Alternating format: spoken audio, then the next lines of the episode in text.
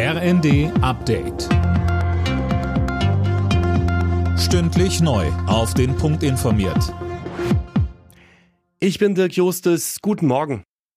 Muss Deutschland langfristig noch deutlich mehr Geld in die Bundeswehr investieren? Darüber wird derzeit diskutiert. Verteidigungsminister Pistorius hat im Interview mit dem Redaktionsnetzwerk Deutschland nochmal dafür geworben. Mehr von Silas Quiring. Pistorius schlägt statt einem weiteren Sondervermögen aber einen insgesamt höheren Wehretat vor. Denn je mehr Waffen und Ausrüstung die Bundeswehr hat, desto höher sind auch die Instandhaltungskosten. Dazu kommen Ausgaben für die Ausbildung. Hintergrund der Debatte über Deutschlands Wehrtüchtigkeit waren Aussagen des US-Präsidentschaftsanwärters Donald Trump.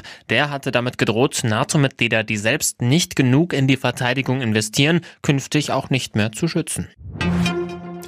Außenministerin Baerbock reist heute nach Israel. Dort will sie sich für eine erneute Feuerpause im Gazastreifen und eine Zwei-Staaten-Lösung einsetzen.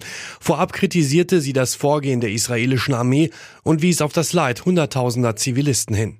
Tony Blinken und ich haben am Rande des G7-Treffens in Tokio deutlich gemacht, dass es für die Zivilbevölkerung in Gaza sichere Orte geben muss und daran zu arbeiten, dass es sichere Korridore, dass es Schutzkorridore gibt, das ist für mich eine der wichtigsten Aufgaben in diesen Tagen.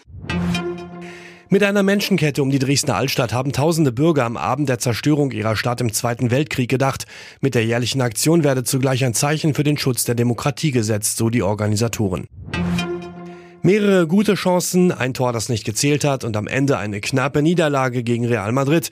RB Leipzig hat sein Achtelfinal-Heimspiel in der Fußball Champions League mit 0 zu 1 verloren. Das Rückspiel in Madrid findet Anfang März statt. Alle Nachrichten auf rnd.de